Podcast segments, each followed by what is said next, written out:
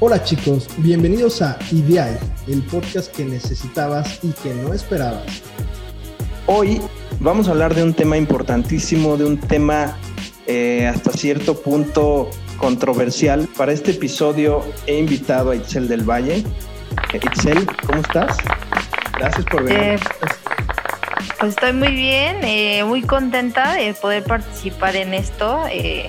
Primero que nada, estoy contenta por ti porque eh, sé que era algo que querías desde hace mucho tiempo y pues estoy contenta porque me encanta esto de los podcasts, del radio en internet.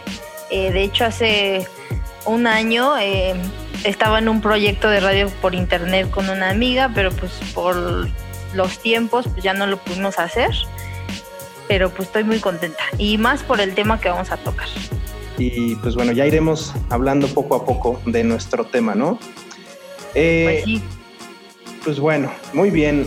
Eh, la voz de la mujer va cobrando importancia hoy más que nunca en todas las esferas mundiales. Eh, inclusive tenemos presidentas al día de hoy. Ahora, ha ido cobrando importancia, pero siempre ha estado ahí. Por ejemplo, desde Sor Juana Inés de la Cruz, que mucha gente podría pensar que es la primera mujer feminista que empezó a hacer pues movidas interesantes en pro de la mujer, pero pues bueno, hoy en día, hoy en día esto se ha exponenciado bastante. Eh, ¿Qué opinas de todo esto, Itzel? Eh, pues yo considero que um, efectivamente el, poder de la mujer pues ha cobrado como más fuerza la, participación en todos los ámbitos eh, social, cultural, político. Em, yo creo que hoy en día el feminismo pues es eh, parte importante y crucial de, de, todas las mujeres. Yo creo que ya todas, de alguna manera, si no apoyamos el movimiento por completo, que bueno, yo, yo me considero una persona que apoya totalmente el movimiento, eh, pero yo considero que todas las mujeres, pues en, esta época, pues ya debemos de apoyarlo eh, al 100%. Eh, por ejemplo, hace algunos años yo no me imaginaba ir a una marcha, ¿no? Pero pues este año fui a mi primer marcha, a la marcha del 8 de marzo, y también pues colaboré en el movimiento de Un Día Sin Mujeres. Entonces, pues yo me considero feminista hasta el tuétano. Muy bien, no, pues sí, o sea, hoy en día más que nunca, antes eran movimientos, llamémosle individuales, por así decirlo. Aislados, sí. Aislados, exacto, de mujeres que estaban trazando un camino y pues bueno, un camino complicado en aquellos tiempos. Pues bueno, tenemos ahí varios ejemplos, ¿no? Ya había comentado el de eh, Sor Juana Inés, pero pues bueno, ¿cuántos ejemplos más no existen? Por aquí tengo un listado de las 30 mujeres que han apoyado el feminismo en todos los tiempos y me he encontrado, pues bueno, con un buen de información y nos lleva hasta el día de hoy, hasta Malala, por ejemplo, esta chica pakistaní nacida en 1997 que pues igual ha, ha causado mucho eco en todo el, en todo el mundo al grado de tener un premio, ¿no? Eh, sí, así es. Eh, eh, por ejemplo, hay algunas escritoras feministas que son de mis favoritas y que considero que hacen ver al feminismo de una manera pues más digerible para, para todas las personas. Judith Butler y Simone de Bouvier, creo que son conocidas y ellas, eh, inclusive Judith, eh, integra en, este movimiento del feminismo a las mujeres transgénero eh, y, a las mujeres transexuales. Considero que el feminismo incluye también a, a los hombres y a las mujeres, ¿no? Claro, totalmente. O sea, es un término muy inclusivo, muy amplio también. Nada más para confirmar, el Premio Nobel de la Paz fue el que esta Malala obtuvo a los 17 años. Ahora, e, este tema del feminismo también puede eh, tener diferentes matices, como bien lo hemos dicho, eh, al grado de que puede convertirse, y creo que hay una expresión tal vez mal usada que ahorita tú me vas a, confirmar si eso no es usada, pero bueno, hay un, hay un lado feminista y un lado que se le ha llamado feminazi. ¿Tú qué puedes decir al respecto? Porque ya lo dijiste eh, eh, hoy en día ya la expresión feminista es más colectiva, ya la gente sale a las calles, como tú bien lo comentaste, que te lanzaste a, un, a una marcha. Eh, y pues bueno, esto ocurrió hace poco, inclusive hubo ahí momentos de disturbios que causaron las mujeres. Yo creo que por eso se le ha dado ese término tal vez de feminazi, pero ¿tú qué opinas? Pues quisiera definir estos términos, feminismo y feminazi, pero también quisiera definir la palabra nazi, ¿no? Eh, para que pues la gente cuando repita la palabra feminazi, por lo menos en, su subconsciente se le quede algo de lo que implica la palabra nazi, ¿no? Lo que significó el nazismo en la historia eh, de la humanidad, lo que provocó este, el genocidio que provocó eh, la Segunda Guerra Mundial. Evidentemente, pues la palabra feminazi eh, se menciona para desmerecer eh, el movimiento feminista, que es un movimiento genuino. Y hago este, énfasis en, que es un movimiento genuino porque eh, pues muchas personas en estos últimos días pues se han sentido conmocionadas y me incluyo por el sensible fallecimiento de George Floyd, una persona que era afroamericana que que murió a manos de un policía, eh, de un oficial de policía en, Minneapolis, en Minnesota. Entonces, pues evidentemente el racismo en Estados Unidos es, es algo que siempre ha existido, que ha estado muy marcado. Evidentemente, pues la gente eh, empezó a protestar, incluso eh, quemaron la estación de policía en Minneapolis y pues vi que mucha gente en, nuestro país se puso en, a favor de este tipo de protesta. Y a mí me parece excelente, eh, me parece que estamos despertando, pero pues también me parece que hay que mirar eh, adentro de, nuestro país y no desmerecer, eh, por ejemplo, el hecho de que nosotras hayamos, y me incluyo, porque si bien no fui a rayar los monumentos, creo que son mujeres que me representaron en un momento en el que yo estaba pues laborando y ellas eh, fueron mi voz en ese momento. Entonces, eh, vi, por ejemplo, en el Twitter que gente que con anterioridad se, pues, se proclamó en contra de las pintas, de las protestas, eh, mencionaban el movimiento antirracista o en contra del racismo, pues era legítimo porque era más antiguo. Y estoy totalmente de acuerdo, pero también quiero mencionar que pues el, movimiento feminista también es antiquísimo, ¿no? Incluso eh, en algunos eh, en unos momentos voy a mencionar algunas de las fechas en las que pues las mujeres, gracias al movimiento feminista, pues han logrado eh, hacer grandes cambios, ¿no? Por ejemplo, en la antigüedad pues ni siquiera se podía pensar que las mujeres pudieran estudiar, ¿no? Cuando la educación pues es algo básico. Pues, evidentemente la palabra feminazi eh, es utilizada para demeritar totalmente este movimiento, ¿no? Y de hecho eh, me puse a indagar un poco acerca del tema y ver de dónde viene esa palabra, porque también escucho que cuando la repiten mucho, pues sienten que la inventaron, ¿no? Entonces me puse a indagar qué, qué origen tenía esa palabra, ¿no? Y pues evidentemente la palabra pues, es un acrónimo de los sustantivos feminista y nazi, pero surge a partir de un presentador eh, en Missouri eh, que se llama Rush Limbaugh y populariza entre sus radioescuchas este término. Este, este personaje pues es famoso en Estados Unidos porque si bien reconoce que el feminismo es un movimiento que está bien encausado, no, no se enfoca de manera correcta, también está en contra de la legalización del aborto, ¿no? Entonces, yo considero que la postura de un hombre ante la legalización del aborto, pues no siempre es la correcta, ¿no? Porque principalmente es el cuerpo de una mujer y es ella la que debería de decidir si, este, si es beneficioso eh, traer a un ser humano al mundo, ¿no? De hecho, tiene un libro este personaje donde menciona que sí, él hizo popular esta palabra feminazi, pero real creador del término fue un eh, profesor de economía de la Universidad de California, que se llama Thomas Hazlitt. Entonces, eh, esto es como un dato cultural para que la gente que, que lo dice, que lo repite, pues como que este, por lo menos sepa de dónde proviene, ¿no? No, está eh, muy interesante y pues bueno, creo que todavía falta mucho camino por recorrer, eh, porque como bien dices, ¿no? Creo que a los hombres se nos hace fácil a veces clasificar un movimiento, una corriente de pensamientos y pues bueno, debemos entender muy bien el trasfondo y bueno, por ahí hay una, sigo de necio con Malala, pero hay una, una frasecita que me gustó, déjame te la digo, dice, eh, la palabra feminista es un poco difícil, dudé si definirme o no como una feminista, pero luego escuché tu discurso, se refiere a un discurso que Malala escuchó de Emma Watson, y me di cuenta que no hay nada de malo en definirme como, como feminista. Así que soy feminista y todas deberíamos de serlo porque la palabra feminismo no es otra cosa que igualdad. ¿Cómo es? Exactamente.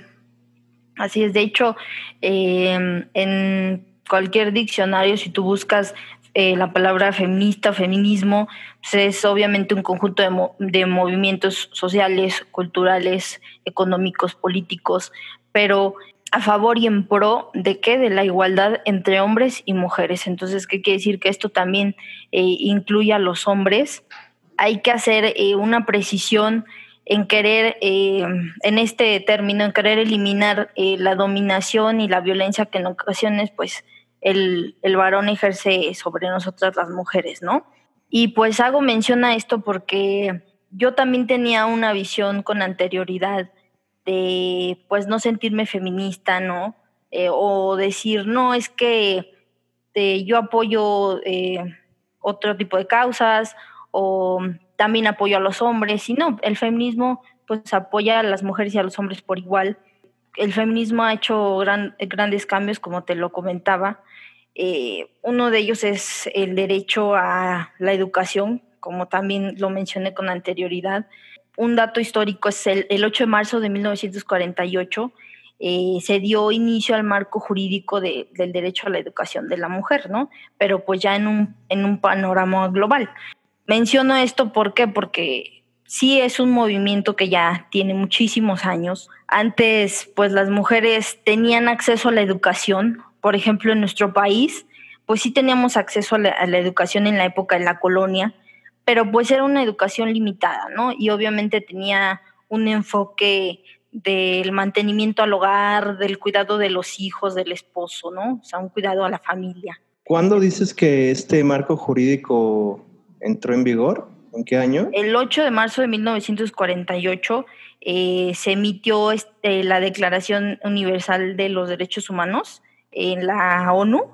Se proclamó que, bueno, una de las medidas fue que todas las personas, incluyendo específicamente el sexo femenino.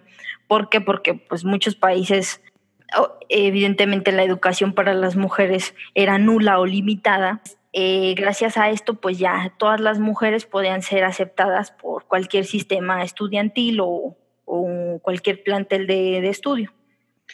Fíjate nada más, o sea, Sor Juana Inés de la Cruz, que muchos sabemos más o menos su historia, que se convirtió en una monja para poder estudiar, para poder pensar. Esto ocurrió desde 1649. O sea, ¿cuántos años pasaron para que este marco jurídico pudiera ser una realidad? Wow. Nos falta mucho. Hay países en los que las mujeres no, no tenemos ni voz ni voto, eh, que no, no tienen derecho pues a trabajar, ¿no? a ser su, medio de, sustento. Eh, por ejemplo, también el, sufragio fue algo que también eh, costó un poco de trabajo. De hecho, en, el movimiento que, hubo en México de, las pintas, de cuando las chicas salieron a bailar, comparaban algunas fotos de cuando eh, se hizo permisible que la mujer pudiera votar pues evidentemente había una referencia grande a, pues las pintas, ¿no? A que quedara marcado en, pues en las calles que las mujeres habían salido a protestar porque querían tener derecho eh, a votar, ¿no? Querían tener participación política, querían poder elegir a sus gobernantes. Oye, pues sí, es todo un camino que se ha tenido que recorrer y por ahí tenías algunos datos que querías compartir, ¿cierto? Sí, este, por ejemplo, em, aquí en México, eh, como ya te mencionaba, pues sí podían tener eh, acceso a la educación las mujeres, pero pues era una, educación limitada que se basaba en, eh, el cuidado de, del hogar. Eh, pero, por ejemplo, el bachillerato y la educación superior, pues sí se tardaron un poquito más. por ahí del 1871 al 1890 se, se hizo un cálculo de que egresaron las primeras estudiantes de, de estos niveles que pues, obviamente eran muy pocas mujeres. Y eh, regresamos al, mismo punto, ¿no? Eh, se enseñaba pues a que las mujeres fueran maestras o enfermeras, ¿no? Que esto pues eran las opciones que se le daba a la mujer para que complementara su vida en matrimonio. Entonces, sí, ya tenían un poquito más de, de libertad, eh, pero pues era regresar al mismo punto, ¿no? Eh, también existían eh, escuelas de artes y oficios donde se les enseñaban a las mujeres pues tipografía, bordado, pintura, costura, pero pues ni hablar de que hubiese una mujer ingeniera, ¿no? O que estudiara algo un poco más científico. Sí, es muy muy interesante cómo ha ido evolucionando eh, todo este tema, las pioneras que han tenido que iniciar este movimiento, eh, obviamente también la sociedad que ha ido eh, abriendo sus paradigmas poco a poco. Y pues bueno, tú a todo esto, ¿cuál, ¿cómo ves este futuro? O sea, ¿cómo hemos platicado un poquitito del pasado, del presente, con esta marcha que existió el 8 de marzo. Eh, pues como veo yo, eh, yo creo que tenemos las mujeres un futuro muy prometedor.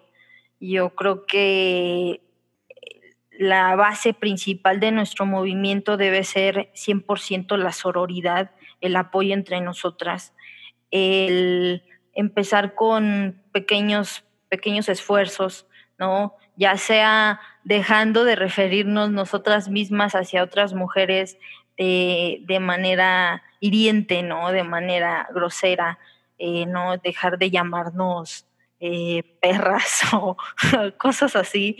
Yo creo que por ahí debemos empezar apoyándonos eh, y principalmente también evitar que cualquier hombre pues abuse de nosotros de cualquier manera yo creo que el saber que la sororidad existe eh, nos va a dar más fuerza entre nosotras y así vamos a crear una red eh, grandísima de apoyo y vamos a tener un futuro prometedor. La verdad es que nosotras las mujeres tenemos mucho potencial. Evidentemente nos complementamos eh, con los hombres en esta sociedad, pero los dos jugamos un papel muy importante pero yo creo que eh, lo principal de, este movimiento sí es eh, el apoyo entre nosotras. Totalmente de acuerdo. O sea, que, que hoy en día no se callen, que se pronuncien, que alcen la voz, creo que es importante y suena a veces tan fácil. Es necesario, ¿no? Porque hoy en día, además, otra vez lo podemos decir, eh, aunque siga existiendo este tema hay gente que todavía no comprende muy bien eh, el pensamiento de las mujeres hacia este tema feminista. Eh, hay muchas otras personas que sí. Entonces, hoy en día me parece importante que pues no, no callarse, manifestarse, apoyar también unos como hombres a la igualdad y el equilibrio de género, ¿no? Ya estamos prácticamente en la recta final del podcast. ¿Cómo te has sentido? Muy bien, muy bien. Como una costumbre en mi, bueno, que estoy apenas iniciando esta tradición, les hago cinco preguntas que yo les llamo cinco preguntas de fuego. eh, a mis invitados que, bueno, las la respondan sin pensar, ¿ok? A lo primero que se te venga a la cabeza. ¿Estás lista? Sí, sí, sí, estoy lista. Entonces, estas preguntas eh, igual las puedes responder con lo primero que se te venga a la cabeza eh, o echarle una pensadita, no pasa nada. Pero a ver, empezamos con la primera. ¿Cuál elegirías, la época actual o la época contemporánea? No, pues la época actual. Definitivamente, ¿verdad? Ok. Eh, hablamos ese ratito de dos personas. Una es Sor Juana Inés de la Cruz y la otra es Malala. ¿Con cuál te quedarías si tuvieras que elegir a, a una? Con Sor Juana. Definitivamente. Ok. ¿Qué apoyas tú más? ¿Una protesta pacífica o una protesta agitada? Una protesta agitada, totalmente eh, como la que se vivió el 9 de marzo de este año. Yo creo que, que eso elegiría. Ok. A las mujeres ejecutivas eh, representando en el, eh, en el en la escena corporativa, las mujeres que rompen como paradigmas sin ser necesariamente ejecutivas. Mm, yo creo que las mujeres pensadoras. Igual y me dirías que no, una mujer pensadora también puede ser ejecutiva, pero bueno. No, este, yo creo que sí, pero eh, yo considero que, que me iría más por ese lado. Ok, muy bien. Una última, una última. Eh, bajo las circunstancias actuales, eh, ¿dónde preferirías vivir si tuvieras oportunidad? ¿En México o en Alemania? En Alemania hay una canciller que representa al país, que gobierna el país, que se llama Angela Merkel, que seguro conoces. Ujú. Eh, y en México pues tenemos a Andrés Manuel. ¿Eres mexicana o no sé, me interesa escuchar tu respuesta? Eh, um, ¿En dónde prefiero vivir? Si en México o en Alemania en, en este momento. Ajá. Eh, um, pues yo creo que considero eh, mejor vivir.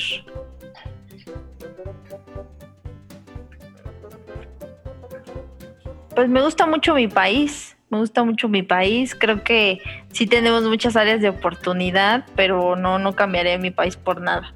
Y creo que si el, este, decidiera irme a Alemania, en determinado momento regresaría a México. Ok. O sea, prefieres México que Alemania. Vivir en México Sí. que Alemania sería la Prefiero respuesta. vivir en México que ale- que en Alemania. Ok, muy bien. Pues listo. No me queda más que agradecerte, Itzel, por tomar esta invitación. Pudimos platicar un ratito sobre temas eh, poderosos, que lo llamaría yo así. Obviamente hay mucho más que hablar sobre el feminismo, sobre todo lo que ha hecho la mujer y lo que está haciendo. Eh, en un capítulo no, no podemos, pero tratamos de abarcar algunas cuestiones importantes. Eh, si la gente quiere saber más de ti, Este, pues me pueden encontrar en Instagram eh, como Itzel-del Valle-R o en Twitter. eh, en Twitter estoy como arroba y tú qué onda uno. De hecho acabo de tuitear algo de Lidia Cacho este, con respecto a este tema de- del feminismo. eh, de unos, un comentario que hizo Bárbara de Regil acerca de pues de mm, qué debías decirle a tu agresor si lo tenías en tu casa. Entonces eh, ahí me pueden encontrar. Perfecto, muy bien. Eh, olvidé comentar, pero Itzel eh, tiene una, un estudio de ingeniería en diseño automotriz, ¿es correcto? Sí, soy ingeniero, ingeniero en sistemas automotrices. Eh, actualmente estoy haciendo una máster en diseño mecánico y pues yo creo que el haber vivido también en un ámbito de, de varones, que no se debería de denominar así, ¿no? Porque pues la ingen- ingeniería es una ciencia y debería de ser para todos pero yo creo que eso también me, me ha orillado a, a, tener una tendencia feminista. Muy bien, eh, pues bueno, Itzel, muchas gracias. Nos vemos la próxima, nos escuchamos la próxima. Sigan el podcast, arroba IDI Podcast, arroba Jorge OVD, es mi perfil.